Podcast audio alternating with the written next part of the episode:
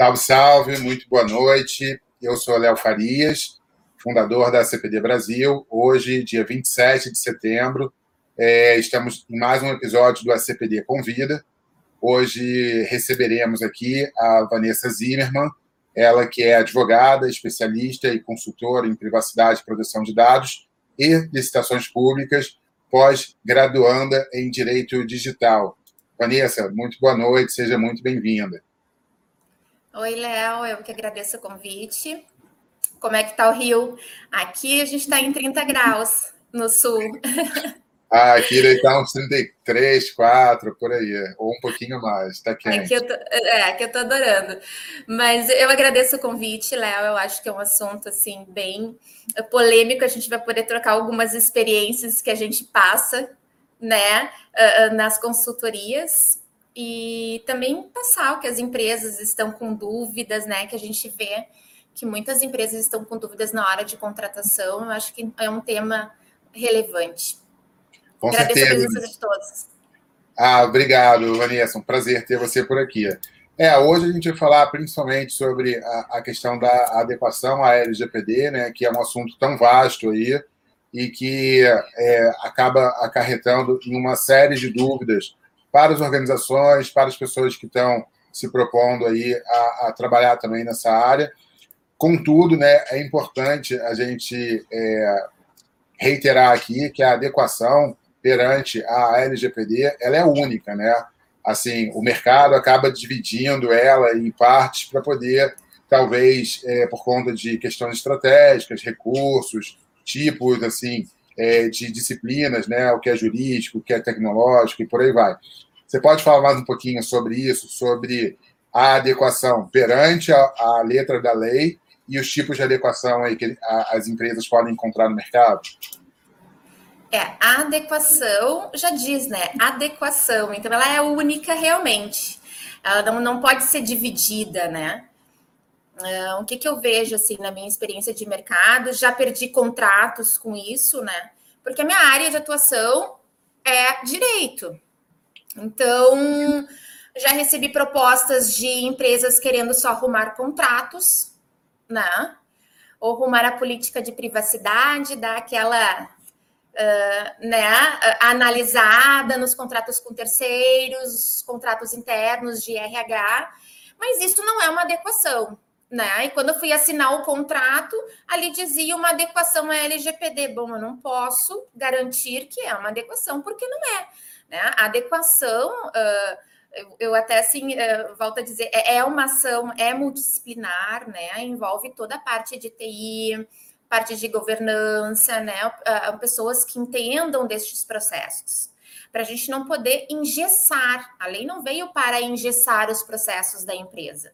Né? E cada adequação é uma adequação, né? A gente vê no mercado hoje que se for fazer uma adequação uh, para a área de odonto, tem que saber a parte de ética do profissional, né? Eles podem só contatar uh, uh, o, realmente os clientes que estão ativos, né? Tem toda uma parte de ética, tem a parte deles diferente da parte de medicina geral. Então, assim, cada empresa é cada empresa, cada ramo, né, que se segue. Então, assim, posso dizer que é uma experiência nova em cada empresa. Então, a adequação não é única, né? não se pode fazer uma adequação só de contrato, só de política de privacidade, fazer aquela meia boca de, de deixar em, em, né, tudo que é público, eu vejo assim, é, é, é, é difícil. É, já no início, tá? Eu vou dizer assim que em janeiro por aí estava acontecendo muito. Hoje eu vejo que as empresas já estão uh, exigindo mais, né? A adequação completa, que se chama, né? Ah, eu quero uma adequação completa. Mas na lei ela se refere como uma única, né? Como a gente bem colocou. Exatamente. Normas técnicas, governança, para não engessar, que nem eu falei, né? Hoje as empresas têm todos um, todo um processo. E a gente não pode chegar exatamente com a lei e dizer para mudar, não é assim. É adequar, né? A melhor forma que se tem. Então, uh, ela é única, não tem como mudar com relação. Eu não sei se tinha perguntado sobre o preço, né? É, o que, Isso, as organizações elas precisam saber de algumas coisas né, antes de contratar, até porque é, o processo é, de contratação né, envolve também outros setores. Às vezes vão ter, vão ter organizações que vão contratar via licitação, outras vão contratar via ali uma concorrência por indicação, alguma coisa nesse sentido. Mas quem está responsável pelo processo, o que, que você acha? Convém que esse profissional interno daquela organização tenha algum conhecimento de LGPD para não contratar gato por lebre? Ou você acha que isso é, não pode acontecer?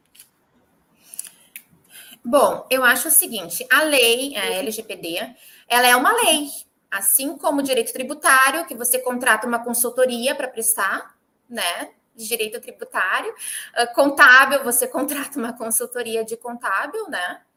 Mas então cabe então às empresas sim contratarem profissionais para dar a consultoria, assim como as outras outras leis. Ela não é uma lei diferente, né?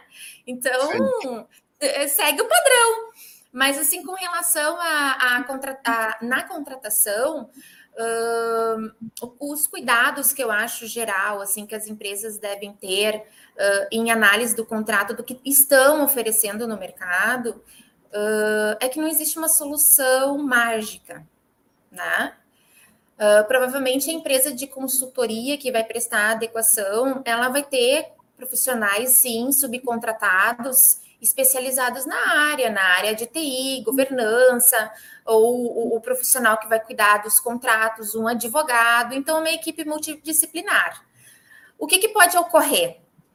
Eu vejo muito também nas propostas que, que eu faço, eu não sei nas tuas, mas eu, eu acho que você deve passar pelo mesmo problema. Uh, que as propostas dos concorrentes elas vêm uh, dizendo uma consultoria uh, para a gente dar os treinamentos. Né? Vamos dar um exemplo básico: os treinamentos. Ora, o treinamento, a gente vai especificar os treinamentos. Muitas propostas dizem, ah, vão dar três treinamentos para a equipe. Ok, três treinamentos.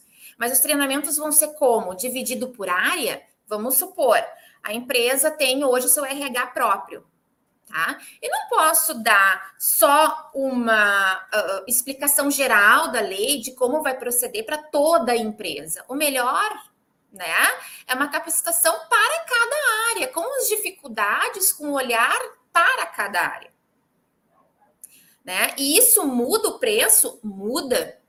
Mas a qualificação do serviço, se você quer fazer uma adequação para que realmente os funcionários tenham consciência, né, que isso vai ficar na empresa, você tem que fazer uma, um, uma conscientização para a área de financeiro, para a área de RH, para o pessoal que lida com o público direto, porque chega alguém lá, ah, mas olha só, vocês não podem pedir esses meus dados. O que, que a pessoa vai falar? Né? Então, assim, não é precificar e botar na, na proposta receber ou a empresa receber uma proposta. Aí são três, quatro treinamentos, né? Outra coisa que eu vejo de dificuldade também, mesmo contratando uma empresa que vai prestar a, a, consultoria para adequação da LGPD, sim, eu acho necessário montar uma equipe multidisciplinar dentro da empresa por, uh, voltada à LGPD com todos os cuidados. Isso a consultoria também deve incluir na proposta. Né? Uma equipe para treinar, dar um treinamento exclusivo para essas pessoas, um, uma, um, um consentimento mais técnico para eles, não passar né, uma coisa comum, assim, uma visão geral que você pode entrar no YouTube e ver. Não, não é isso. Né? Então, é, essa é a diferença de uma proposta para outra, né? Os cuidados que devem ter. Porque no momento que a empresa sai prestando a consultoria, essa empresa que fica a, um contratante, ela vai ter uma equipe um pouco mais qualificada. Sem dúvida. Tem uma para mensagem. Manter, né? Para manter, não digo que vai saber tudo, não, não é isso. Mas ela vai ter um conhecimento mais técnico. Então, isso é a diferença dos valores da, da proposta, né? A empresa quer realmente fazer uma adequação, né? É, é, um, é um investimento. O primeiro, o primeiro caso que a gente tem que pensar, é um investimento que se vai ter. Claro. Ó, tem uma que mensagem. Vai permanecer. tem uma mensagem aqui é, para a gente comentar um pouquinho das etapas de adequação. É lógico que as etapas elas podem, a gente pode falar de uma forma mais genérica, é, até porque, enfim, a gente poder se aprofundar muito no detalhe, eu acho que não seria o escopo dessa live. O que, que você pode falar assim de etapas macro de uma adequação que uma organização pode esperar ali receber uma proposta? O que, que você acha que, que pode ser considerado? Uhum. Bom, a primeira coisa seria a especificação das conscientizações, né? Uh, analisar a conscientização da empresa, da gestão da empresa. Isso depende, sim, ó, muito, né? Já peguei empresas que uh, eles querem uma adequação, mas nem sabem o que. Sim, é, isso é muito comum, né? Eu também já peguei, é, e aí eu até compartilho com você, a gente já bateu papo também sobre, é, de uma organização que, no momento, ela pode imaginar, eu quero tudo mais completo, mas quando ela vê a realidade do mercado, o que envolve a imensidão né, de, de disciplinas profissionais, essa coisa toda, talvez ela possa dar alguns passos atrás e falar: opa, peraí, é, eu vou esperar mais um pouquinho, mas talvez esperar não seja a melhor estratégia. Mas, desculpa, pode continuar falando. É, eu já vi nesse ponto me falarem assim: ah, mas no meu ramo que eu tô, uh, as outras empresas também não estão adequadas. Por que, que eu vou me adequar e, e investir isso? Bom. Sim. Sim. Aí, aí eu perguntei o seguinte: bom, tu já fechou algum contrato aonde te forneceram um questionamento de como você está com a adequação? Ah, sim, faz um ano que eu forneci. Tá, e quando é que vence esse um ano? Ah, vai vencer em janeiro que vem. E ela respondeu que já estava sendo adequada, né? que estava em processo de adequação. Eu, eu perguntei assim: bom, uh, provavelmente essa empresa que te passou o questionário, ela está preocupada com os dados dos clientes, né? Porque, por que ela está preocupada? Ela está preocupada porque o dela que tá, o cliente deu os dados para ela. E Sim. ela está compartilhando com um terceiro. Quem vai sair na mídia, quem vai ganhar a multa vai ser a empresa a, daqui a um ano, fechando um ano, ela vai te perguntar. E tu vai dizer o quê? Claro. Aliás, tem até algumas cláusulas né, que às vezes falam disso, que caso não esteja de fato adequada num nível X, que aí é, representaria um risco grande para a contratante, isso pode ser motivo de rescisão, não é isso? Exatamente. Então, assim, Uh, o que, que, vai acontecer no mercado? Já faz um ano que a lei está aí, as empresas já deveriam estar finalizando as suas adequações, então não tem mais motivo, entende? Para dizer que ainda estamos, ainda estamos e vamos demorar para. Não, a empresa que já fez, já respondeu o questionário para sua cliente dizendo que estava em processo de adequação, corre lá, corre lá porque eles estão em cima né? Provavelmente eles já estão olhando no mercado outras empresas para cuidar dos dados do cliente dela, porque se ela fez aquele questionamento, ela está sim preocupada. Então, assim, corre para fazer né? Mas acho que respondendo assim, vamos, vamos a, a, colega que nos mandou os processos uh, a partir de adequação. Bom, primeiro começa mesmo sabendo da gestão da empresa, para qualquer preço, qualquer coisa, saber como é que a gestão da empresa está querendo, qual é o, o, o que, que ela tem de conhecimento, né? Uh, porque isso é importante para poder entrar na empresa, porque tu precisa dos funcionários, tu precisa da alta gestão tu precisa ter o controle, né? Então, assim, isso tudo vai depender da gestão, se não dificulta. Aí a gente entra no prazo de adequação. Calma aí, então você ah. acha que, eh, só para poder, eh, eh, enfim, compartilhar aqui com o nosso público, é uma adequação na qual a alta administração, ou seja, a gestão estratégica de uma organização não compre o tema LGPD, é, provavelmente aquela adequação vai estar fadada ao insucesso, é isso mesmo? Sim, eu acredito que sim, já passei por isso e uh, ela pode até acontecer, tá? Mas vai ser muito dificultoso. O teu prazo no processo, recursos, se, né? se você os recursos que você precisa, né?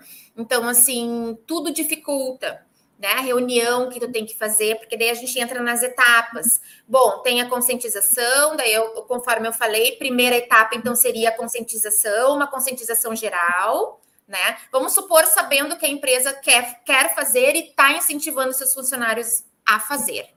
Então, já tem um livre acesso. Ok, perfeito. Vamos então para a parte de, de treinamentos. Um treinamento geral, né? Um treinamento por equipe, e aí sim começa uh, a fazer o inventário. Né? O que, que é o inventário? É saber tudo o que tem em cada setor, todos os dados. Né? Então, assim, você precisa saber se, se eles guardam papéis nas gavetas, como é que eles mandam um e-mail, se eles mandam dados, como é que eles cobram os clientes, eles mandam um e-mail com o nome completo do cliente para cobrar? Será que precisa? Será que não precisa só o primeiro nome, já que você tem o e-mail dele? Então, tudo isso no relatório, na parte de todo o levantamento por área. Tá? Tem uma frase que acho que ilustra um pouquinho isso, né? Que para uma boa colheita você tem que ter um bom plantio, né? Então, o inventário de dados eu acho que é a base para todo o resto do processo, por assim dizer. Então, se ele for feito ali de qualquer jeito, provavelmente vai impactar em todas as outras etapas, né?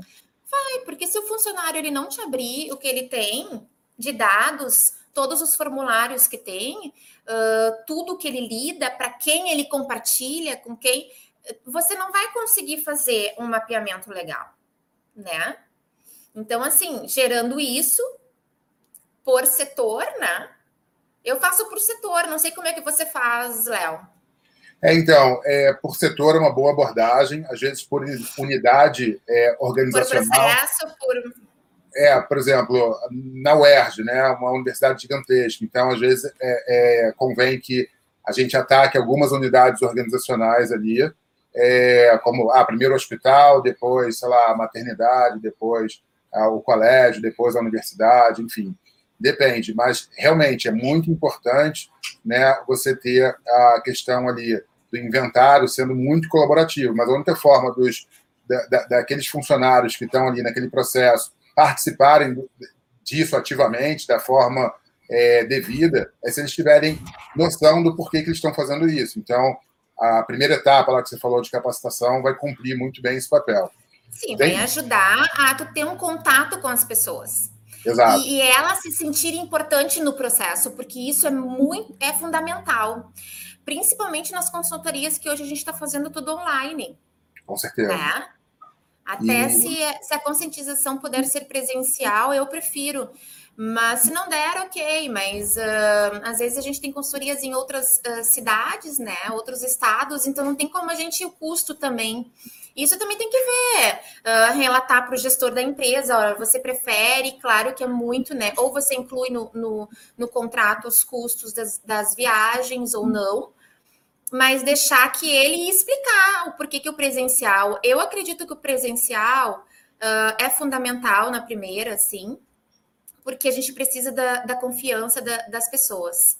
Então, eu sou bem Uh, e dá uma diferencinha na proposta, mas eu acho que vale a pena porque isso fica na, na instituição, né? E isso ajuda em todo o processo. As pessoas têm que se sentir importante, têm que se sentir parte daquilo, entende?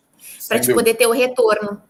Aí, a partir do momento do tendo o inventário, uh, você seguiria para os gaps. Tem algumas ações imediatas que, que você não vai esperar os gaps chegarem para poder fazer. Eu não sei como é que você faz. Mas assim, eu vou vendo algumas coisas nas empresas, na, na, empresa que é fundamental, assim, a gente mudar de relance, entende? Coisas óbvias que a gente está vendo que o fale conosco. Vamos, vamos dar um exemplo prático. Eu gosto muito dos exemplos práticos, até nas minhas aulas que eu dou. Eu, eu gosto de dar para os alunos até porque o nível uh, de maturidade deles é lá pelos 20 anos, é técnico, então eles gostam muito disso, senão a gente fica muito na teoria e a coisa não rende. Sim. Então, assim, a parte. Eu gosto também de ter aulas assim, quando eu tenho aulas assim, eu acho mais produtivo. Vamos lá.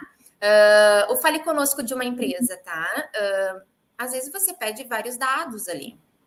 E para que, que você usa aqueles dados? Né? Uh, você coloca ali que você compartilha para mandar e-mails depois de marketing? Não. Bom, se você não bota, se a pessoa não aceita, você não pode utilizar aqueles dados ali futuramente para fazer outra coisa. Para evitar o né? uso secundário, né? Exatamente. Exatamente. Então, assim, ó, quais são as portas de entradas que tu pode fazer uma ação imediata? É site. O saque, né? Que você já vê, não vai esperar ela chegar os gaps para poder. Não, já vamos começar a adequação, já tendo algumas paradinhas para fazer umas ações imediatas. Quando você chegar, claro, tudo isso documentado. Quando você Sim. chegar lá nos gaps, você já tem o que fez naquele setor, naquela área, naquele processo, né? Então, Exato. assim, tem coisas que a gente não pode esperar, coisas óbvias que a gente não pode esperar, né? Tipo a política de privacidade também, a gente não pode esperar um momento, a gente tem que ver como é que está a empresa na parte de segurança da informação, uh, ver para que, que ela recolhe os dados, né? No, no site e, e lançar a política, analisar a política conforme hoje está, exatamente conforme está a empresa. Se futuramente a política vai ser atualizada, bom, isso é uma consequência, mas o cliente tem que saber o porquê que ele está lançando os dados no site, por que a gente está colhendo e, e para onde a gente está usando. É, isso é muito importante, porque quando a gente pensa em adequação à LGPD, a gente pode considerar que, em realidade, é a elaboração de um sistema de gestão. Né? Então, esse sistema de gestão vai acabar abraçando aí várias coisas, como as próprias políticas, enfim, os processos, e por aí vai. Então, o ideal, de fato, é que a política, ou seja, ali a política interna, esteja direcionada para a questão de, do, do, dos processos diários, corriqueiros daquela organização, e a, o aviso de privacidade no site é a mesma coisa. Seria muito vazio é, uma organização copiar e colar um, um aviso no seu próprio site que não tenha nada a ver com seus próprios processos. Infelizmente, a gente sabe que isso acontece, né? principalmente porque ainda algumas organizações entendem que a adequação é só para meio que inglês ver ali no, no site, ponto final, né? Mas. Exatamente. É que hoje a gente tem que ver que uh, o cliente ele já está mais um, com a educação da LGPD, né? A gente vê até pelos atendimentos no canal do DPO, as pessoas estão cobrando mais, estão exigindo, já estão conforme lei, né? Então, assim, uh, existe também os escritórios, assim, a gente não, a gente não pode ser uh, injusto de dizer que as pessoas têm que cobrar os seus direitos, né? Então, as pessoas vão procurar os seus direitos. Vai ser um nicho de mercado também para os advogados que prestam consultoria, entram com ação de indenização, porque se é um direito do cliente, ele vai procurar. Sim, sem dúvida. Né? Então a gente não pode ficar também parada, ah, vamos fazer para inglês ver só para mim não ganhar uma, uma multa, uma penalidade da autoridade. Não, não é assim. O, o cliente hoje ele está sabendo dos seus direitos e cada vez mais. Ele vai procurar um advogado, ele vai se sentir ofendido por receber, por ter pedido a exclusão do seu nome, dos seus dados e não receber nada de informação, né?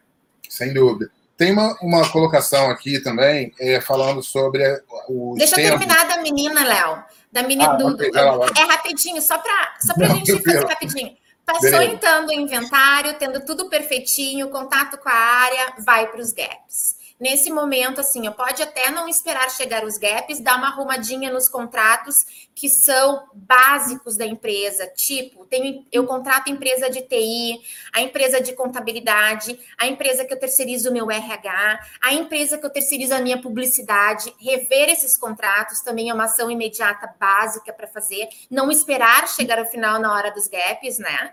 Para já ir arrumando com essas empresas, porque ali está o compartilhamento dos dados do teu cliente. Vamos ver, então, provavelmente foi o que aconteceu com as empresas que, que eu comentei do contrato do cliente que eu não aceitei, que ele disse que já tinha respondido no questionário para a empresa. Eles fizeram uma ação imediata lá, viram que, olha, precisa adequar, vamos ver como é que os nossos terceiros estão, né? Então, isso vai. Aí, chegando na hora dos gaps, o que, que é os gaps? Bom, aí vem o fundamental, né? Aí vem o mudar. Mas mudar com a intenção de ajustar, de ajudar a empresa e não engessar os processos né? É ver o que aquilo realmente vai funcionar para a empresa sem engessar o processo. Aí vai um pensamento assim que é a criatividade, a boa fé, né? Seguindo a lei.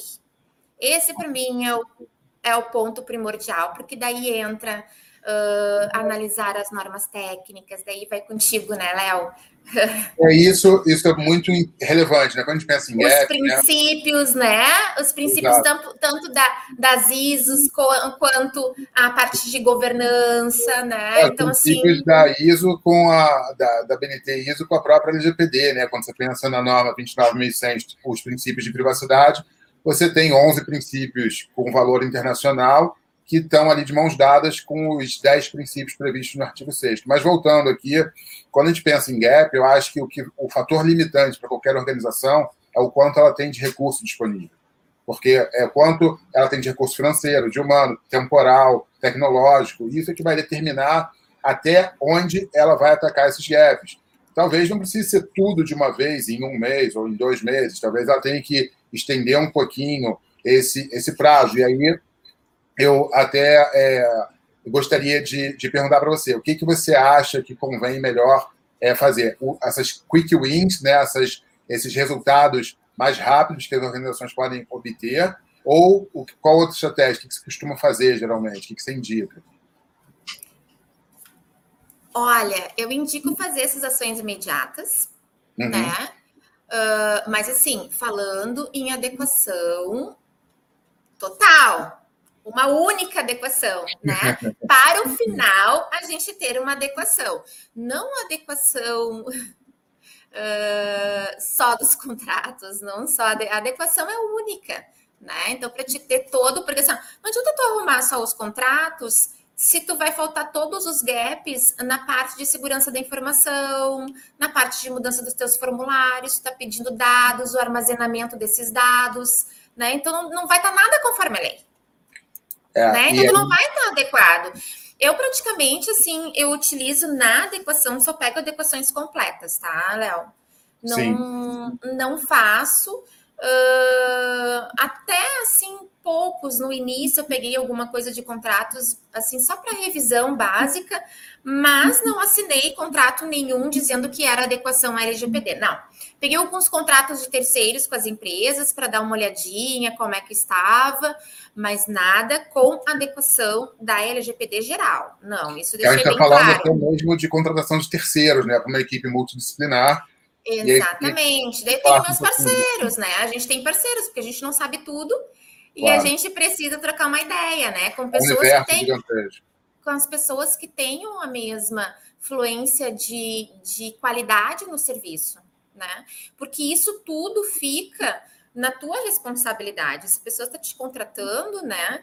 Então fica na tua responsabilidade. Mas basicamente é isso. Uh, eu faço essas ações imediatas que eu vejo coisas que são uh, cru cruciais para dar o andamento e depois sigo o processo normal, tá? Uh, a parte dos gaps, então, fica com a parte de entra análise de tudo, daí cada área, cada formulário, e aí te surge a dúvida: será que a pessoa botou mesmo todos os dados ali? Né? E daí você faz todo um relatório de indicar qual, qual seria a melhoria. Muitas vezes uh, no inventário as pessoas dizem do setor: olha, esse dado é fundamental. Tá? Já fiz na parte de esporte. Um exemplo: uh, idade, peso, para algumas atividades não eram fundamentais, mas para agora, para fazer ah, uma corrida, alguma coisa, uh, se precisava uh, dividir por categorias. Bom, então neste formulário se deixa, tem uma justificativa. No outro formulário não preciso. Sim. Né? Agora... Então começa tudo isso, tu analisar ponto a ponto, cada formulário, cada dado né? E isso demora, isso não tem como você fazer em três meses, né? Uma adequação. Não, é, isso que você está falando é muito interessante, né? Porque se uma organização ela quiser copiar a adequação do vizinho, mas ela tiver algumas peculiaridades, ela de cara já vai esbarrar nesse tipo de situação.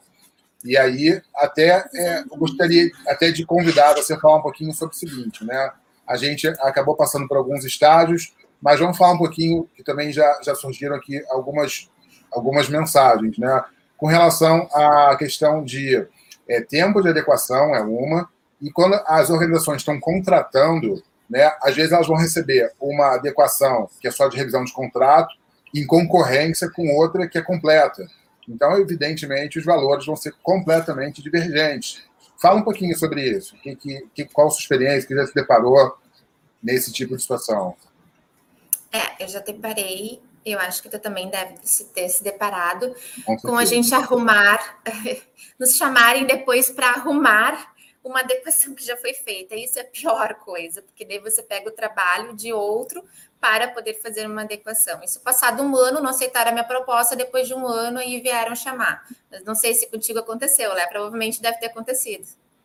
É, tem até, até aproveitando aqui o gancho, né? Tem uma mensagem aqui falando justamente tem algumas empresas que é, temem uma adequação baseada em ISO, pelo desconhecimento, justamente pelo medo de engessar processos, muitos desses inadequados pelo, pelo simples princípio do resultado esperado e tal. Sim, é complicado é, pelo seguinte, a, a, CPD Brasil, ela toma, como todos os processos, todos, todos, todos que a gente faz, é, com base em normas técnicas, em ISO, a BNT e por aí vai, e às vezes até algumas outras, como NIST, que não são concorrentes, e, e, e, e outras mais. Mas o fato é, é, existe realmente uma grande, um grande mito que fazer adequação com boas práticas de ABNT e ISO é só para as grandes. Só que você abre uma norma e você vê lá no escopo dela que serve para qualquer organização de qualquer tamanho, público ou privada, e por aí vai. O que eu costumo dizer para quem assistiu lá a maratona que acabou é, semana passada, esse sábado agora, é o seguinte: tudo depende, porque se uma organização for fazer uma adequação com base numa norma BNT e ISO e ela estiver almejando um certificado de conformidade, isso é caro. A gente está falando de um sistema de gestão que vai ter auditoria interna, vai ter auditoria externa. Ela não pode, ela não tem flexibilidade para é, ignorar nenhum requisito, nenhum controle. Então, isso é caro. Agora, se ela é, adota as normas né, para que o jurídico dela tenha conhecimento é, que num contrato com terceirizado é, precisa ser, ser cobrado uma equivalência, precisa se considerar um ciclo de vida de dados, é, aquele terceirizado talvez precise respeitar uma política de backup é, e por aí vai. Isso tem um valor muito grande, que vai ser, é o que eu costumo dizer, né, uma sugestão da cabeça do Léo Farias, ou de qualquer um da CPD, ou talvez do mercado, não tem tanto valor quanto um documento elaborado por milhares de especialistas naquele assunto. É, seria muita pretensão é, de um profissional querer saber mais do que milhares de pessoas falando sobre o mesmo tema. Então, voltando aí a bola para você, a gente é, tenta sim, sempre, é, mesmo é, que uma organização não almeje certificação, a gente, a gente executa os nossos processos com a segurança do que é indicado em norma técnica.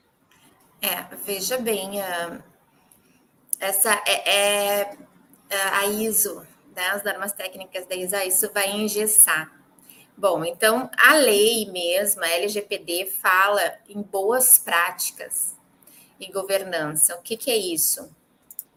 É você adequar a empresa exatamente com as normas técnicas, levando em consideração as boas práticas e a governança. Isso não vai engessar.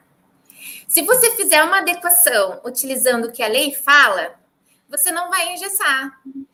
Entende? Essa é a diferença né? Uh, uh, você vai ter uma adequação de conforme o, o, gestor vai te dizer: olha, eu não tenho como mudar isso aqui, mas como é que a gente vai adequar? Bom, vamos para a governança, vamos ver qual é a, a parte da gestão que a gente vai poder adequar e deixar de conforme a lei.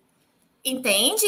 A ISO fala em princípios, né? Uh, então, assim, você vai fazer adequação levando, justificando nos princípios, justificando toda a parte técnica, mas também com a governança e boas práticas da empresa. Então não tem como você engessar. Você só vai engessar se você fizer um processo uh, totalmente uh, faltando isso, faltando uma das coisas. Exato, tá? consultante talvez com o que já haja naquela organização, porque justamente não é pretensão da BNT ISO, norma alguma, mudar uma governança ipsis literis. Vai ter que ser a realidade de cada organização. É só um parênteses para compartilhar com o pessoal. É, muitas pessoas têm essa dúvida. É, ah, mas a, a NPD ainda não falou de melhores práticas, eu não sei onde achar isso. Será que o governo considera melhores práticas as normas e por aí vai? Sim, pessoal, eu estou compartilhando aqui um artigo com vocês no chat, que é do governo digital, falando sobre melhores práticas internacionais. Esse artigo foi escrito em novembro de 2019 e foi atualizado agora, em setembro de 2021, ou seja, muito recente. E lá está falando justamente das boas práticas e, e dessas normas todas aí que, que a gente costuma falar de ISO e ABNT. Então, para quem tiver com dúvida, vale a pena, é uma leitura super rápida. É, isso faz uma diferença também uh, na parte do engessamento do processo. É, hoje a gente não pode ficar só uh, praticamente na LGPD, né? A LGPD ela foi, né? Teve toda uma estrutura voltada para quem? Para a GDPR. Claro. Né? Ela está ainda, é uma coisa muito nova, tem várias coisas para se esclarecer, né? Mas que o mercado internacional já sanou algumas dúvidas. Sim. Então, o profissional da consultoria, ele vai ter sim que saber como está lá fora né? Ele sabendo como ele está lá fora, provavelmente a autoridade vai seguir. Eu já vi vários, né? Uh, manifestações do pessoal da autoridade falando: olha, a gente está seguindo a GDPR, Sim. então a gente está vendo, vamos complementar, vamos isso, vamos aquilo. Bom, então assim, ó, se o profissional da consultoria tem o conhecimento de como está seguindo lá, ele sabe que daqui a três, quatro meses a autoridade vai pedir aqui. Ele vai deixar uma adequação completa para quem contratou não precisar mudar depois. Com certeza. Entende? E vai aplicar da melhor forma. Então, assim, não tem como engessar. A, a, a, o que a gente tem que tirar isso, uh, um mito que está, assim, ó, primeiro, é o investimento para a empresa. O momento é agora, porque o que, que eu vejo? Então, muitas empresas com várias dúvidas estão deixando e os profissionais não estão tendo agenda depois, estão procurando depois e a gente não vai conseguir atender, né? E não é só então, isso, assim, Vanessa. A lei já foi há um ano, então assim, vamos lá, pessoal, vamos, e... vamos buscar, né? Porque tem gente no mercado, a gente não pode ir para soluções, muito cuidado com as soluções Uh, já vi várias soluções de adequações, né? A gente tem que cuidar muito, não coisas milagrosas não existem, que nem a gente tinha comentado. Cada gap, cada empresa, cada governança, é isso que tem que entrar para não engessar. E assim, ó, isso não é uma boa fé, você contratar alguma coisa que já venha pronta. Né? Isso pode ser sim considerado, se a empresa tiver algum problema, uma má fé e piorar a multa ainda. Porque, assim, o objetivo da lei é a, é a privacidade e a proteção dos dados. Né? Já vi, já vi eh, ferramentas aí que a resposta do DPO uh, nem passa pelo DPO, ele é automatizada para o cliente. Bom, mas a lei não fala que você tem que indicar o nome do DPO, que tem que ter um canal próprio. Será que a lei não quer que tenha exatamente uma pessoa que cuide dos dados? daquele cliente, como é que você vai botar resposta automática que passa por sei lá quem? É né? isso que eu falar, né, Dentro né? da gente... empresa e você responder para o cliente, como assim? Né? É uma exclusividade. Se essa lei fala que tem que ter um DPO, que tem que ter um, um canal de contato, esse canal de contato é, é personalizado, é para você deixar a pessoa ciente de que o dado dela está confiável àquele profissional. Você vai conversar com aquele profissional. É um né? termo de POs como se fosse Lu da Magalu, né? Então, tipo, é um bot para dar resposta. Isso está se referindo, mais ou menos? Exatamente, né? Não é lá a Magalu que vai responder. Não, esse não é o objetivo, né? Passou pela Magalu, mas passou por quanto outros profissionais aquele dado para chegar de resposta ao cliente? Sim. É uma, um, duas coisas, duas colocações que muito rapidinho, só para a gente não, não deixar passar, né? que tem um comentário aqui da, da Geisa Magalhães, que ela falou que além das normas, evidentemente, as bases legais também, é evidente, claro, até porque é o que eu costumo falar, a, as leis falam o que querem, o que ela quer que a sociedade cumpra, mas não como fazer. Então, as normas, hoje, Elisa, normalmente cumprem esse papel.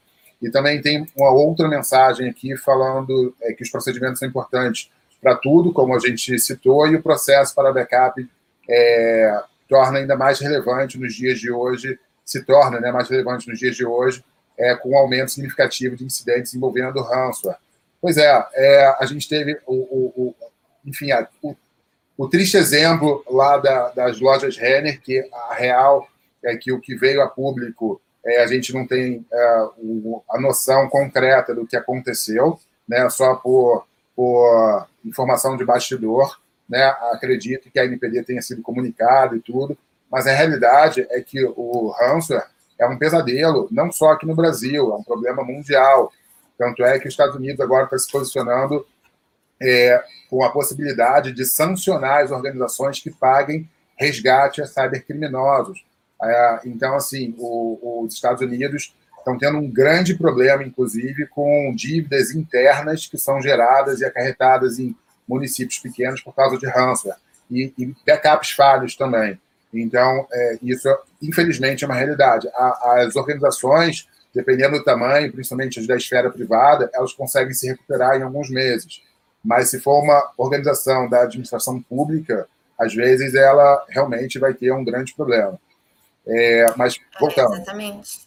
É, com relação à parte de segurança da informação, então, uh, eu acho que um ponto também nas propostas apresentadas, né, a, a equipe dentro da equipe, sim, uma pessoa de TI que entenda, né? E que, porque na hora dos gaps isso vai ser muito importante, a parte né, de, de, de, segurança da informação, inclusive uh, falando para a empresa que ela pode, então, fazer se ela não tem a política de segurança da informação, né? O PSI. Uh, não precisa ter certificação, mas sim cumprir, cumprir as normas, né? Uh, falar, disseminar isso na empresa também, que, que aí entra toda a parte de cuidado com documentos, não deixar documentos em cima da mesa. Isso tudo vai no treinamento. Claro. Né? Um treinamento bom deixa tudo isso, mas sim ligado à segurança da informação. Então, assim, não adianta você fazer uma adequação só de contratos ou uma adequação só da política no site, ou sem não ter também esse profissional que ajude na parte da segurança da informação. Mas uh, tudo isso gera custos, né? Tudo isso vai deixar a empresa garantida durante o tempo. E isso não vai só para empresas de médio e grande porte, isso sim vai para as empresas pequenas também. A gente sabe que, que a adequação ela vai levar um tempo. E como a gente falou, é um tempo enorme, um tempo enorme de fazer, né? Que eu digo assim, ó, entre nove e dez meses, dependendo da empresa, mas uh, durante todo esse tempo, com uma consultoria boa, a empresa está resguardada aos atendimentos dos consultores. Então, deu qualquer problema, ela vai estar nove, doze meses ali com toda a segurança. E quando a empresa Sim. sair de consultoria, ela vai deixar todo um histórico para a empresa, que ela não vai precisar se incomodar. Né? Claro, pode manter uma consultoria pequena para continuar? Sim, pode pode manter, né? Uh, pode contratar um, um, um, DPO, pode, pode contratar um DPO, mas ela vai ter uma equipe interna que vai ser bem treinada, ela vai estar tá tudo em ordem, a parte de segurança da informação vai ter uh, todo o cuidado de, de, nos gaps a gente indicar, né? O que, que deve ser mudado, o que, que deve ser cuidado, o que, que ela deve fazer. Então, assim, ela vai sair, ela vai estar segura para daqui a alguns anos, se der algum problema, ela vai continuar. Então, é um investimento que se faz em 12 meses, que vai durar anos, né? É, e vai tem a melhoria contínua também. A melhoria contínua. Não é estático, né? Agora, uma claro. coisa, a gente pensa de adequação em três meses, é possível ou não? Eu não posso dizer que não seja possível, tá, Léo? Algum consultório pequeno com o médico e, o e a secretária, certo? Não, Exatamente. Se você tem, se você tem um consultório odontológico, que é a legislação do consultório, que daí entra ali, ó, boas práticas e governança. Tu vai cuidar, to, olhar toda a documentação do escritório, o que, que ele te, tem que seguir conforme as normas técnicas dele. Tá? E ele tem só uma secretária e o, o odontólogo. Né? O que passa de dados ali? Ah, eu tenho uma empresa terceirizada de hum, contábil. Ok. Sim, é isso que tem. Você compartilha com mais alguém. Ah, compartilha com a Receita Federal, com não sei o que. Bom, ok. Você tem poucos dados, então fica só naquilo. E poucos setores, poucas pessoas. Poucos setores, poucas pessoas, entende? Mas não que você não vai ter todo o trabalho, não. Você vai ter que ver, estudar toda a legislação, ah, Sim. ver o contrato que ele tem com a empresa de contabilidade, fazer todo o mapeamento, fazer tudo certinho e deixar adequado. E isso deixar adequado não quer dizer que porque é um escritório pequeno, é um consultório pequeno, que ele não possa estar adequado conforme a ISO, conforme as normas técnicas, para que futuramente, se ele quiser tirar uma certificação, ele possa tirar uma certificação. Eu acho assim, hoje a garantia, se eu fosse, tá? Isso nas propostas, eu acho que é o essencial. Cobrar da empresa que você vai se pedir adequação, se futuramente, com essa adequação, eu possa, caso queira, almejar tirar, uma certificação, almejar uma alguma certificação. norma aí, alguma coisa assim. Exatamente. Não que vá fazer, não é Sim. é isso. Não é obrigatório, a gente sabe de, do, do, custo, mas se a empresa garantir no contrato que sim, isso é você é pode, com a minha adequação, tirar, né? Entrar para o processo para ver, para tirar uma certificação, ok. Isso garantido no contrato é perfeito. Eu acho que aí uh, você tira qualquer dúvida se realmente a adequação está sendo uma adequação. Né? Vanessa, uma coisa, é, aproveitando a sua, a sua expertise aí de, de licitações, contratos, essa coisa toda, né? A gente está vendo aí a minuta de resolução da ANPD falando de agentes de tratamento de pequeno porte. Então, vamos lá, é importante dizer o seguinte, ainda não está valendo, então, atualmente, é, pela, pela letra da LGPD, todas as organizações precisam de um encarregado, por exemplo. Mas pode ser que, ao final desse processo, dessa minuta, quando ela virar a resolução, que de fato os agentes pequeno, é, de tratamento de pequeno porte não precisem. Sendo que aí tem algumas coisas relevantes, né? É, as organizações que tratam dados pessoais sensíveis, elas não vão poder ser estarem ah, cobertas aí por essa resolução, isso é um ponto importante que a gente não pode esquecer. E a outra é que às vezes a ANPD pode flexibilizar o não encarregado para essas organizações. Mas será que o mercado vai flexibilizar? Pode acontecer de, de repente, ter uma licitação que exija é, que a, a, as participantes ali tenham encarregado, mesmo que a NPD tenha é, dito que, que é flexível. Fala um pouquinho sobre isso. É, eu acho muito interessante, assim, porque algumas empresas, ah, elas falam assim, ah, mas é que nem eu comentei, ah, mas o fulano não, não está adequado ainda, eu vou esperar. Bom, porque pode ser que o DPO seja dispensado, não sei o quê. Bom, a gente tem que deixar bem claro dois pontos, né, Léo? Uh, uma coisa é o DPO, né, o encarregado, e outra coisa é o que a lei diz. Né? Foi criada uma lei para a privacidade e proteção de dados do cliente, tá? Das pessoas, do titular de dados. Isso não vai ser deletado.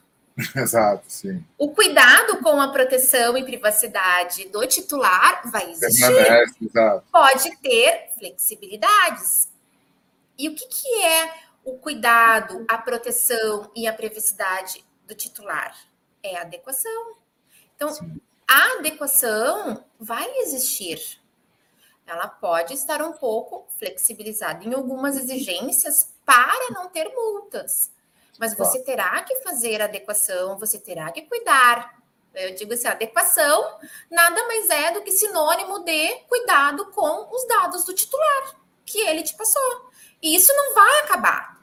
Sim. Então não adianta ficar esperando. Né? É uma, uma flexibilização mágica da NPD para não precisar fazer nada com relação à LGPD. Que tem, tem projeto de lei pleiteando isso.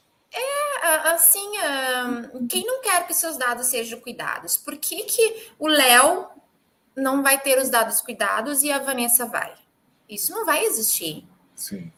Entende? Nem pelo porte da empresa. Alguns cuidados vai continuar. Então, assim, a adequação tem que ter. Né? Óbvio que você não vai cobrar de uma microempresa uma adequação mesmo que tu vai cobrar de uma empresa de médio, médio e grande porte, porque a estrutura é diferente, né? Todos os. Mas isso não quer dizer que uma empresa de pequeno porte não tenha tantos dados como uma empresa de médio porte. Claro, não é, é um parênteses interessante que eu queria fazer. Quando a gente pensa né? na Cambridge Analytica, por exemplo, que se envolveu naquele é, episódio com o Facebook, ela aqui no Brasil ela ia ser considerada uma, uma empresa de médio porte, porque ela tinha cerca de 70 funcionários.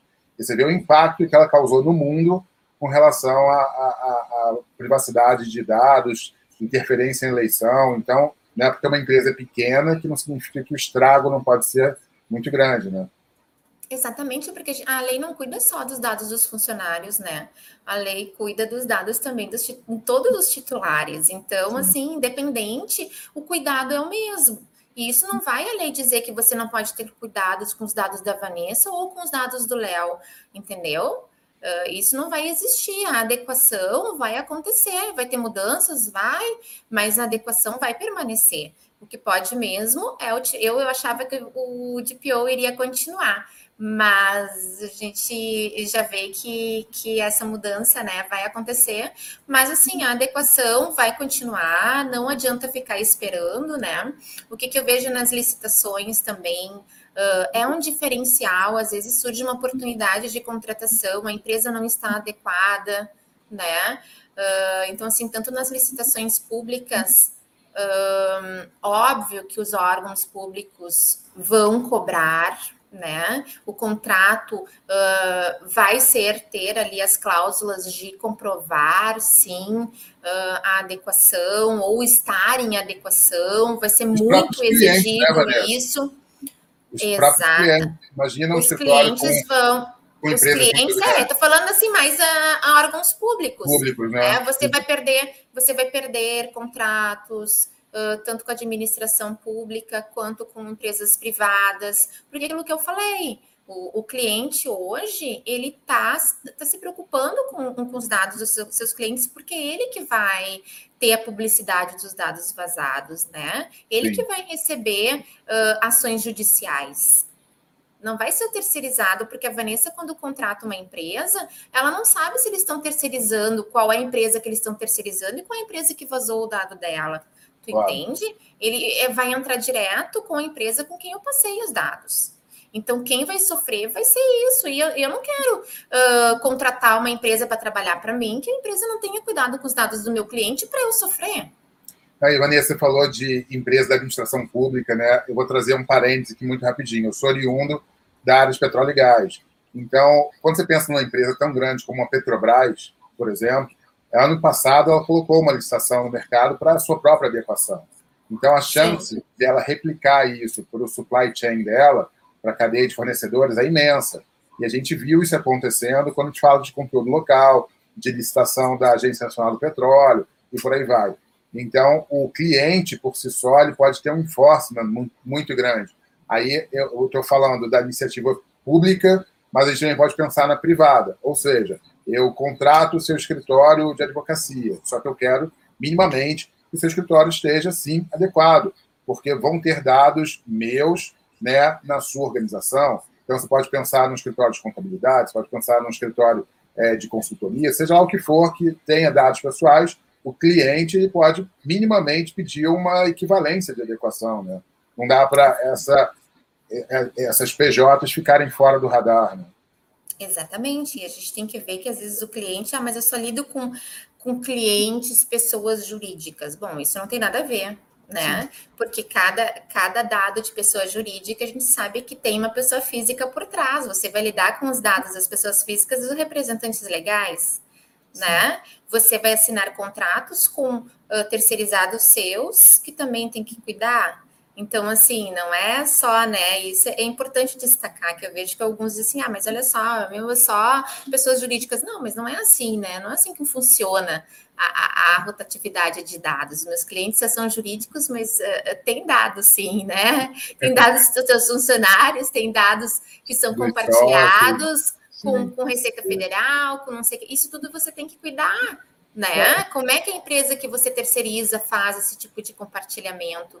Isso tudo tem que estar tá mapeado. E, e mesmo que for poucos dados, você vai mudar toda a parte de governança e, e fazer os processos andarem de uma forma diferente. Então, tudo é um trabalho, né? É, é, gera um trabalho. E, e, óbvio que assim, eu acredito que a partir do ano que vem vai ser sim descartado vários contratos, porque porque já existem empresas adequadas. Então, se eu vou contratar uma que não estar ou estar em processo de adequação e outra que já esteja e o valor é o mesmo, por que, que eu vou contratar aquela que não tem?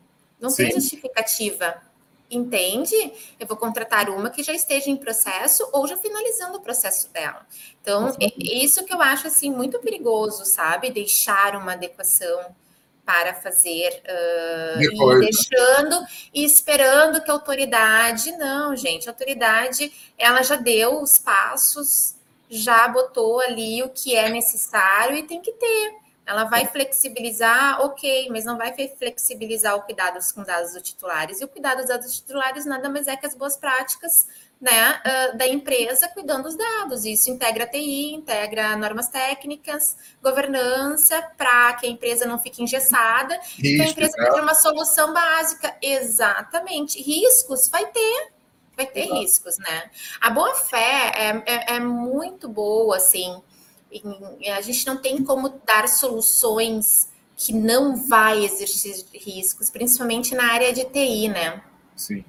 Mas assim, a demonstração de boa fé, de um contrato com uma empresa que detalhou tudo o que iria fazer, né? Uma proposta completa. Isso tudo justifica. Você acha que a autoridade não vai ver? Olha, contratou, pagou, né? Teve todo, ela pode ter as certificações no final se quiser. Então, assim, ó, foi um foi um, uma lástima ter acontecido isso, mas ela tomou todos os cuidados, ela teve a boa fé de fazer. E isso não vai perdurar durante um ano enquanto a assessoria está fazendo, isso vai perdurar pela vida toda da empresa. Claro. Né? Então, assim, é um investimento que para muitos pode, às vezes, dependendo da empresa, do porte, ah, eu não queria gastar tudo isso, eu não Uh, mas isso também vale da conscientização. O que, que a empresa quer para o futuro dela? É uma ela coisa... quer pagar mal e pagar duas vezes, ela quer, então, assim, alguns cuidados que nem tu botou assim, ah, não caia em furada, né? Vamos ver, vamos analisar no mercado, né? O que, que tem, uh, quais são as propostas, o demo... eu vejo assim muito também, uh, a empresa já está demorando para passar uma proposta de adequação, Será que ela vai te atender? Se ela demorou um mês para te passar uma proposta, será que ela vai te atender no momento hábil que você precisar, no momento que você vai estar disponível durante o processo? Assim, eu trabalho com, com, com os meus colegas, eu não tenho tempo disponível 24 horas também. Claro. Entende? Mas o meu colega tem. Então, se eu não posso atender, eu passo para o meu colega. Então, e não entrar naquele call center da Vivo, da Claro, não criticando, né? Mas aperte o 1 para falar com fulano, seu problema é não sei o quê, agora eu não posso atender, e aí você fica. Uma consultoria, né, especializada nisso, ela tem que ter todo um atendimento uh, personalizado. Vanessa, é, duas coisas, né? Eu acho que uma colocação importante, só para fechar o que você acabou de, de falar antes de entrar nessa questão da demora na entrega das propostas, é que eu acho que o que as organizações precisam entender é que a primeira adequação completa, ou, ou seja, chegou ao final de um processo, longe daquilo estar perfeito. Aquilo ficará perfeito ao longo do tempo, daqui a cinco anos, daqui a dez, daqui a quinze. Ou seja, um sistema de gestão de segurança da informação e privacidade, alguma coisa nesse sentido, ao longo do tempo. Seria utópico pensar que é, contratou uma consultoria, ela fez adequação, está tudo perfeito para o resto da vida. Isso é algo vivo e que precisa ser monitorado. Isso é um ponto.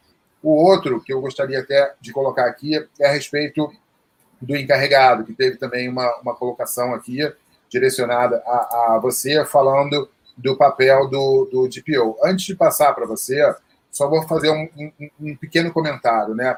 Tem algumas organizações que elas estão é, na dúvida, né? O que, o que fazer? Eu, eu invisto aqui em algum colaborador meu para que ele se torne encarregado e toque todos os meus processos, ou eu contrato um DPO as a service por um tempo para que ele dê suporte à minha organização. O que eu tenho visto, e eu também tenho recebido bastante esse tipo de, de pergunta, é que quando uma organização ela investe num próprio colaborador, mesmo que o colaborador faça os melhores cursos do mercado, não necessariamente ele vai se sentir confortável para assumir aquela demanda de forma imediata. E quando a organização ela contrata um, DPO as a service, aquele DPO as a service ele vai funcionar como um mentor para aquele, aquele colaborador que está, sendo, está em formação e depois de um tempo X, seis meses, nove, doze, aquele colaborador vai se sentir seguro o suficiente para, a partir dali, ele carregar o piano. E então tem essa colocação aqui, né, direcionada a você, é, falando sobre o papel do, do encarregado.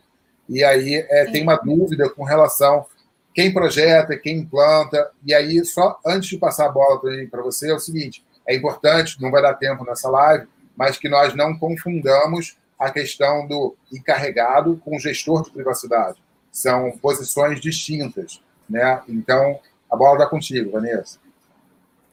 Olha, eu tenho uma hora para responder. Não, fica tranquila, pode, pode. Eu gosto de falar, se a pessoa quiser ficar, eu fico. Sim. Não, assim, eu acho que primeiro a gente tem que ver dois pontos, tá? A gente tem uh, empresas. Dividir, então, em as empresas que estão em processo de adequação ou não estão em processo de adequação. Tá? Eu quero contratar um DPO, eu estou em processo começando a dar uma ajeitada na empresa ou contratar uma consultoria. Tá? Se você vai contratar uma consultoria, já tenta embutir no contrato né, essa parte de todo assessoramento, porque o DPO ele uh, tem que acompanhar o processo de implementação. É muito importante que ele saiba o processo de adequação, ele participe do processo de adequação. Na realidade, a DPO que seria a pessoa indicada para dar, conforme a lei, uh, os treinamentos. Mas a gente sabe que isso as empresas não têm, né? Uh, a gente tem que cuidar muito em botar um funcionário a fazer. O funcionário ele já foi contratado para algumas atividades. Sim. Né? E você sobrecarregar aquele funcionário, isso vai adiantar? Né? Ou isso entra naquela, naquela esfera que eu falei, é só para dizer que eu tenho um DPO? Aí também a gente né? pode pensar também na questão Aí cabe a gestão. né? Exatamente. Tipo, o DPO não pode ser alguém da parte de TI. Sim. Né? Há um conflito de interesses, a gente sabe que é um conflito de interesses. Então, uh, acúmulo de função, eu acredito que vai sair alguma coisa. A gente já sabe que o DPO já está com registro no Ministério do Trabalho. Eu acredito que futuramente o DPO não vai poder ter acúmulo de função, tá? Porque eu, eu acho assim que já tem bastante pode... demanda por si só, né? Já tem bastante demanda. Então, assim, se a pessoa foi contratada para uma função, como é que tu vai dar mais o cargo de DPO que já está registrado no Ministério do Trabalho? Né? Você vai empurrar alguma coisa com a barriga e você. E se o cara não tem treinamento para isso, o que, que adianta você botar para dizer que tem um DPO? Né? Não vale mais a pena, então, você contratar uma consultoria que possa, durante esse um ano, nove meses de adequação, te dar todo o assessoramento, ou não vale a pena, então, você contratar um DPO externo, né, para fazer e te ajudar em algumas coisas, mas que esse DPO, então eu indico que esse DPO externo, ele continue durante todo o processo de adequação com a empresa de consultoria, tá? E que seja um profissional, assim, ó, cuidar nas contratações, para que daqui a um ano não esteja um. Você contrata um DPO por um ano, e aí daqui a um tempo a empresa te passa o valor. Ah, vamos renovar o contrato, e o contrato triplica. E aquele DPO, ele sabe tudo da empresa né? Aí você vai ter que contratar outro que vai ter que se adequar de novo aos procedimentos, a saber com quem ele fala, porque ele tem que dar o atendimento, ele tem prazos para resposta caso a autoridade precise, né?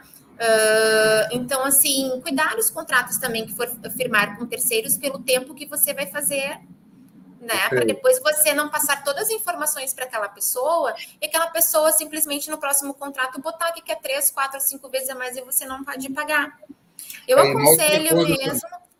A questão dos próprios colaboradores, né? Porque se você. O que eu acho que é uma realidade, eu acho que cabe comentar aqui também, que eu já vi, provavelmente você também já viu, que é o seguinte: as organizações pensam, assim, algumas, né, da seguinte maneira: olha, então eu vou oferecer um aumento de mil, dois mil reais para o meu colaborador aqui, para que ele seja o encarregado, e eu vou capacitá-lo e pronto.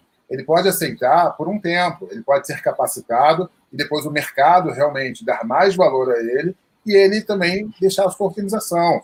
Então, assim, existem N cenários possíveis, né? Sim, você está dando a nomenclatura de DPO para ele e provavelmente você paga uh, mil, dois mil a mais para ele, ele vai sair para o mercado, você vai investir num profissional e ele vai sair da sua empresa, porque a gente sabe que os valores oferecidos hoje no mercado para o DPO é muito maior. E ele vai ter só a qualificação para DPO, ele não vai exercer além de DPO outra função que a empresa dá trocentas funções, entendeu? Então, eu acredito muito assim, Léo. Eu acredito que você deve contratar uma empresa para fazer a, a, consultoria, você ter esse resguardo de um contrato com uma empresa que vai prestar uma assessoria, que vai deixar a sua empresa, caso você queira, com as certificações, isso você garante bem né? Comparar as propostas, como fica a parte de treinamentos, eu detalhar muito isso para saber, porque os funcionários que vão uh, ter participação plenamente na parte do, de uma adequação completa. Referências uh, também é importante. Né? Referências, né? referen exatamente. Quem é o profissional que vai ser subcontratado, que também vai prestar assessoria jurídica, vai prestar assessoria na parte de TI, de governança, saber isso das empresas, né? E durante o processo de consultoria, você vai ter todo o assessoramento. Então, assim, você vai ter, além de uma equipe capacitada com um conhecimento geral maior, e aí você pode até, se você quiser ter um profissional dentro da empresa, você coloca ele nessa equipe técnica e diz: olha, esse aqui vai ser nosso DPO. Né? E a empresa uh, uh, de consultoria vai dizer: olha, você tem que se qualificar em tais e tais coisas, aí depende do profissional também. Mas também levando em conta isso que tu falou, você vai, vai, vai qualificar um profissional que depois ele vai sair, pode, né, surgir uma oportunidade boa para ele no mercado e ele só trabalhar com isso e não ter toda a parte de de as outras funções que ele faz, né? Porque é muita, é muita coisa, né? O, o DPO ele não é só um canal de contato entre a autoridade e o titular de dados.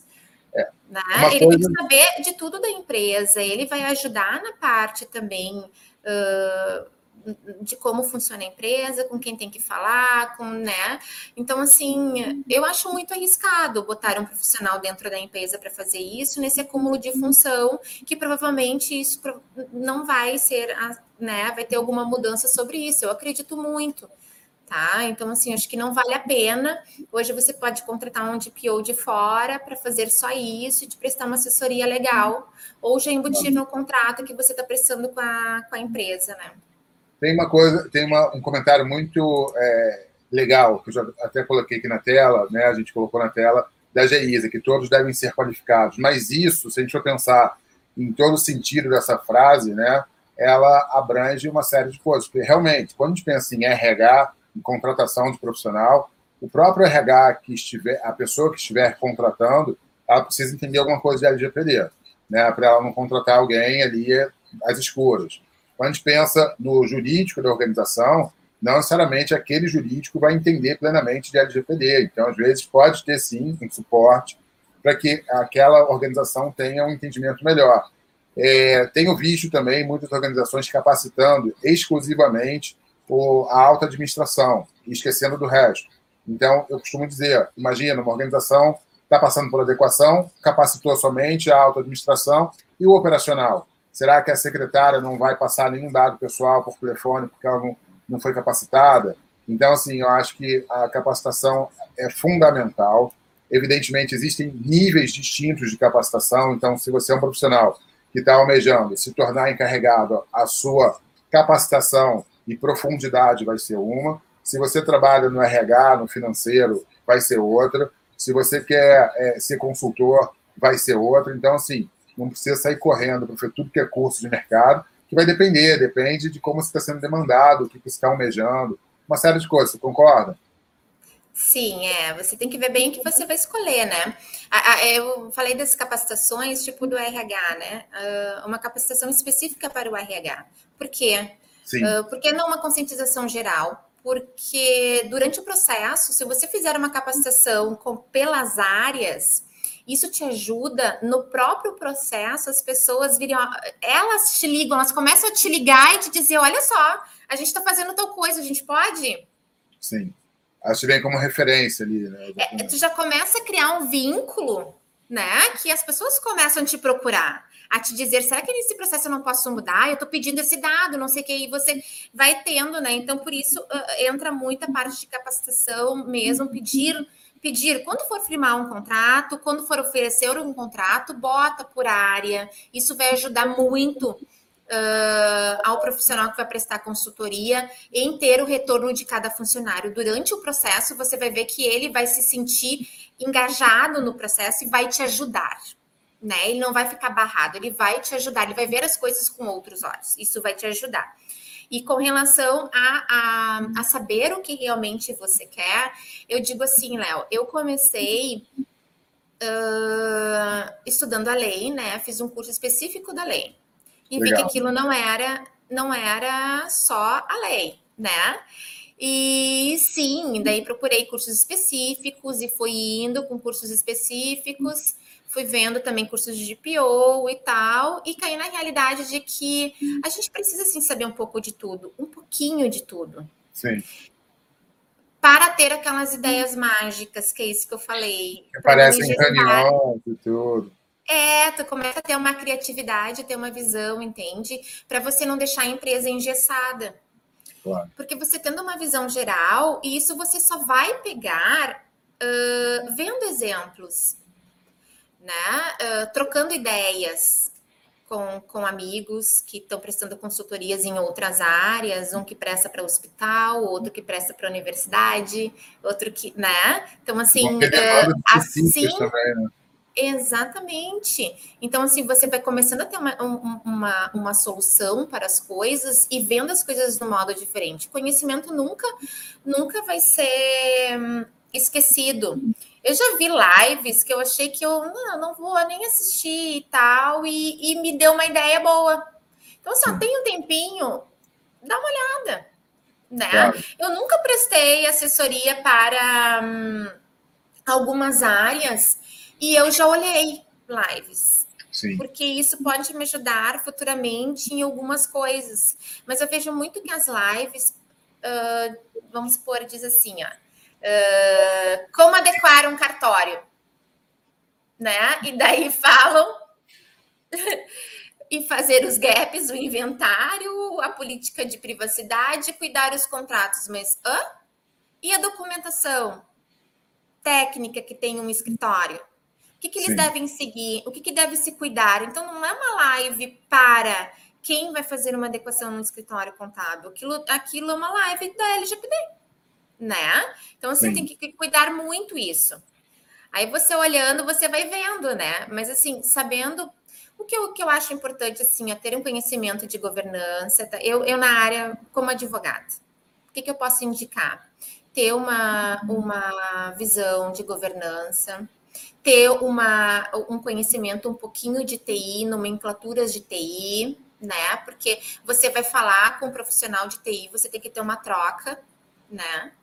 Uh, publicidade também, eu, eu, eu dei uma estudada em publicidade para ver como é que funciona a publicidade digital, as nomenclaturas, Bacana. os tipos de propagandas, as coisas que podia ser feito ou não. Sim. Por quê? Porque se você pega uma empresa de médio ou até grande porte, que essa empresa faz a publicidade, uh, o marketing dela é interno, você tem que saber. Você tem que passar as instruções para ela. E, Vanessa, vou dar um exemplo, né? É, no meu, no, no, nosso engajamento aqui, no relacionamento da CPD Brasil com a Universidade do Estado do Rio de Janeiro, a UERJ, é, aconteceu um caso é, muito relevante, que provavelmente deve estar na fora do radar da grande maioria dos profissionais ligados à, à LGPD. Mas aqui no Rio de Janeiro, a gente tem um decreto é, estadual 43.065 que garante o uso de nome social para travestis e transexuais. E por conta da LGPD, você precisa saber disso. Então, assim, é algo muito específico, né? Evidentemente, é, não vai ser a realidade de muitas organizações, mas até mesmo quem está dando soluções na área de LGPD vai acabar tendo contato com coisas que provavelmente estariam um pouquinho fora do radar.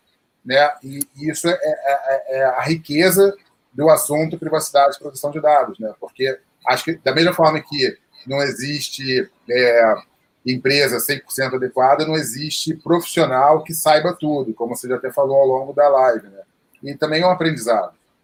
Exatamente. A cada adequação, por isso que não existem soluções mágicas.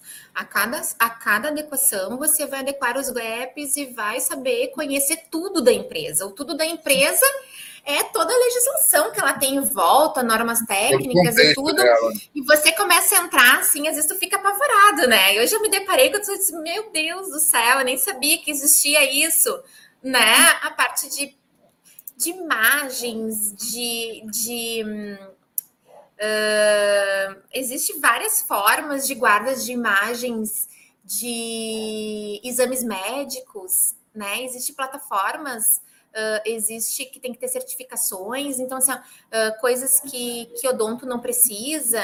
Então, assim, cada coisa é uma coisa, né?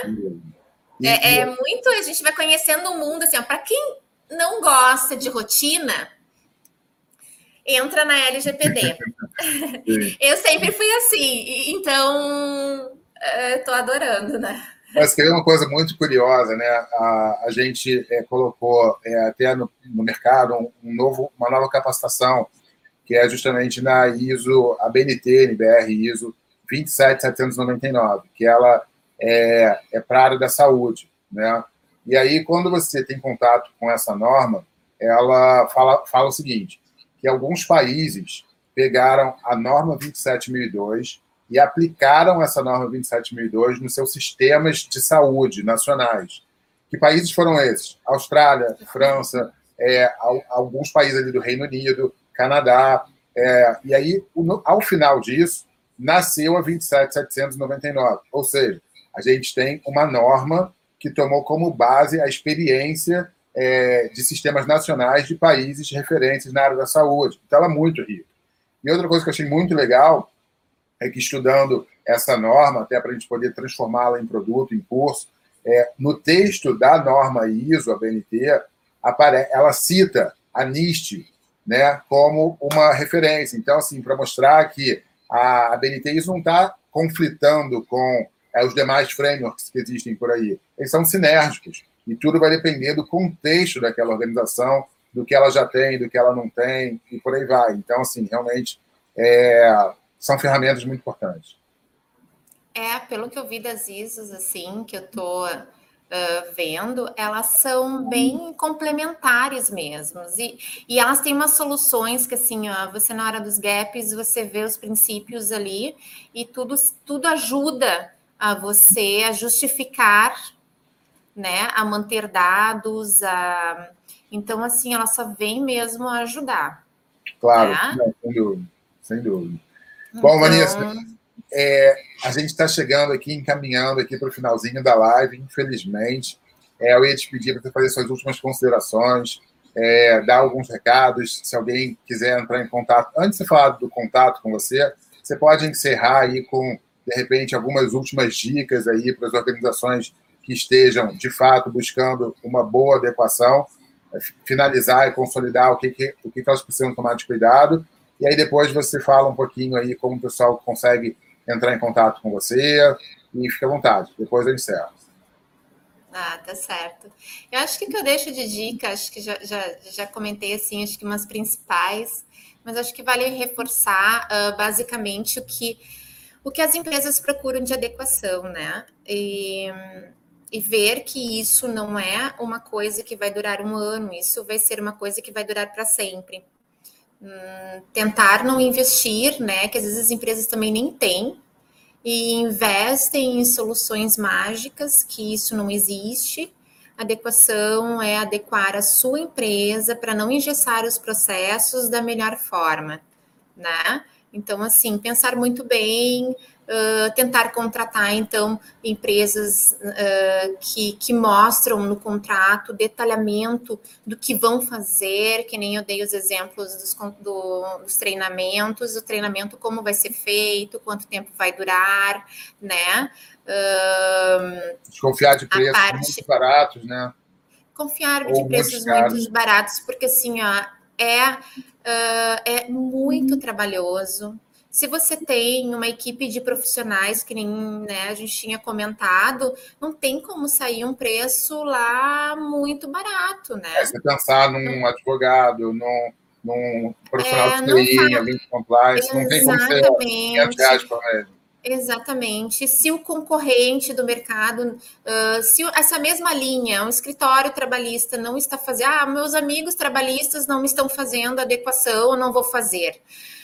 Uh, bom, é aquilo que eu falei, não caia nessa, se os outros não estão fazendo, né? Você será um diferencial no mercado, na contratação por outras empresas. Se você quer empresas grandes, se você quer ganhar dinheiro, quer prestar o seu serviço, uh, faça um investimento né? Ou você vai Sim. ficar na vala comum para ser contratado por clientes, né? de baixa qualidade ou coisas assim. Você não quer crescer, então você faça um investimento. Pense que isso é um investimento para a empresa. A lei não veio para barrar, é aquilo que eu falei. Se ela fala em governança, se ela fala em boas práticas, é para apenas adequar a melhor solução para a empresa. E isso é uma adequação correta tá? A adequação correta só vai melhorar todos os processos. Ela vai tirar várias coisas que você precisa, que hoje você pede, pode te dar um trabalhão e que você nem precisava pedir. Né, rever processos, né, a parte toda de gestão. Então, assim, ela só vai melhorar. Uma adequação boa vai ser aquelas pessoas que vão estar dedicadas, né, a te prestar uma assessoria, a ter um atendimento personalizado, a te dar, te deixar na mão uma adequação completa para que você não tenha problema futuro. E que tenha fundamento então, nas suas próprias entregas. E né? que tenha fundamento nas suas próprias entregas. Isso vai ser feito com um bom contrato, não com aquele contrato que você te, recebe uh, sem detalhamento e você tem que ficar semanas e semanas perguntando. Né? Então, é aquilo que eu falei, se a empresa não detalha muito bem o que vai fazer, algum problema tem. Né? Cuidar isso, os colegas que estão prestando assessoria têm que detalhar bem o que estão fazendo, para depois também não serem cobrados, né? Ah, mas você disse que oferecer uma solução tecnológica para nós, informatizada. Não, eu, eu, eu, eu não passei, isso é um custo da empresa, se a empresa quiser, né? Claro. Uh, fazer. Uh, tudo inicia uh, ainda no modo prático de, de, planilhas e coisas assim, depois tudo vai evoluindo. Uh, é, botar a mão na massa, é, botar a mão na massa e começar a ir fazendo, né? Uh, isso que, que funciona, mas acho que fica a dica para os profissionais que estão prestando, que querem prestar assessoria, é detalhar o seu contrato, uh, pegar uma equipe multidisciplinar, não oferecer serviços só de adequação, de só contratos ou coisa assim, que isso não é, isso vai prejudicar ele futuramente, não vale a pena fazer. Né? Porque às vezes a própria contratante ela não tem ideia que é apenas adequação de, de contrato não vai estar tirando ela do risco no que se refere à adequação LGPD. Às vezes a contratante não, não sabe. Não, não. A adequação do contrato é apenas uma segurança que ela vai ter com os terceiros que ela está contratando. Né? Ou, Mas talvez... isso não tira nada não tira nada dela, é, não é uma adequação. A adequação é você saber por onde entra o dado, quanto tempo ele vai perdurar, né? E o ciclo de vida total. E isso você tem que demonstrar caso tenha alguma uh, fiscalização. E isso pode acontecer a qualquer momento. Veja bem, é isso que eu falei. Assim, as empresas têm que cuidar que os clientes, os titulares, estão tomando conhecimento. E qualquer Sim. ação que tiver no direito do consumidor, perante a justiça, tudo isso eles vão ter que mostrar boa fé, vão ter que mostrar o que, que eles fazem. E aí, como é que vai ficar? Né? Não vamos esperar a autoridade. A autoridade já falou que ela não vai ficar em cima por enquanto, dando multas ou sanções. Mas é. a, a gente tem milhares de clientes, de, de, titulares de dados, que são importantes para as empresas, entende? Então vamos cuidar isso. Eles vão começar, sim, a gente já sabe que tem milhares de ações, né? Então, existe o mercado também que vai começar a proteger esses titulares de dados que vão prestar os seus serviços, os advogados vão prestar os seus serviços, porque se o titular de dados, conforme a lei, tem os seus direitos, ele vai buscar os seus direitos. Né? Então, vamos cuidar isso. Acho que fica então para as empresas essa, essa dica. Uh, e para os profissionais que estão precisando da consultoria. E quem quiser me encontrar, eu estou no LinkedIn, uh, não respondo imediato, mas assim, estou aberta a perguntas, a trocar ideias, adoro, porque assim a gente vai aprendendo. E eu acho que é por aí, né, Léo? Porque a gente está no momento de troca mesmo. Né? A gente não sabe de tudo e nem vai saber de tudo. E então eu acho que a troca de experiência a gente aprende, que nem aquela cola na escola. Quando a gente faz a cola, a gente aprende. né? Sim, a gente sim. grava mais. E a troca de experiência, tendo exemplos, é fundamental. Isso é o um enriquecimento. Então, fico à disposição de todos no LinkedIn, Vanessa Zimmermann Rodrigues, e tô lá. Maravilha. É, pessoal, eu, como última dica, até para encerrar aqui, antes de eu, de eu me despedir de vocês, acho que é muito importante a transparência. Ah, é, porque, assim, o que a gente está dizendo aqui, ah, e acredito que a, a, a, doutora Vanessa concorde comigo, a gente não está dizendo que é, se você for adequar contratos, que isso não tem valor. Tem, você pode ser remunerado por isso. O importante é que você tenha transparência com quem está te contratando. Você, é, se, aquela, se aquela contratante não tem noção do universo de LGPD, eu acho que cabe você dizer, eu estou fazendo isso, mas quando acabar isso, você pode procurar isso, isso e isso, porque isso vai ficar faltando, se continua em risco. Acho que a transparência é a chave de tudo. É agradecer mais uma vez, Vanessa, a sua presença, foi um prazer. Acho que valeu muito o bate-papo, acho que muitas pessoas é, conseguiram aí é, é, entender, mesmo que superficialmente, é, o, o, as dicas, né, os pontos é, de atenção aí que a gente é, chamou. Quem, quem, gostou, comente aí, siga a Vanessa lá no LinkedIn, siga o Instagram, inscreva no nosso canal. E é isso, pessoal. Muitíssimo obrigado pela, pela, pela audiência de vocês. É, esperamos vocês nos próximos eventos. E é isso. Boa semana para todos. Tá bom? Obrigada. Um abraço a todos. Tchau, tchau, pessoal. Tchau. Thank you.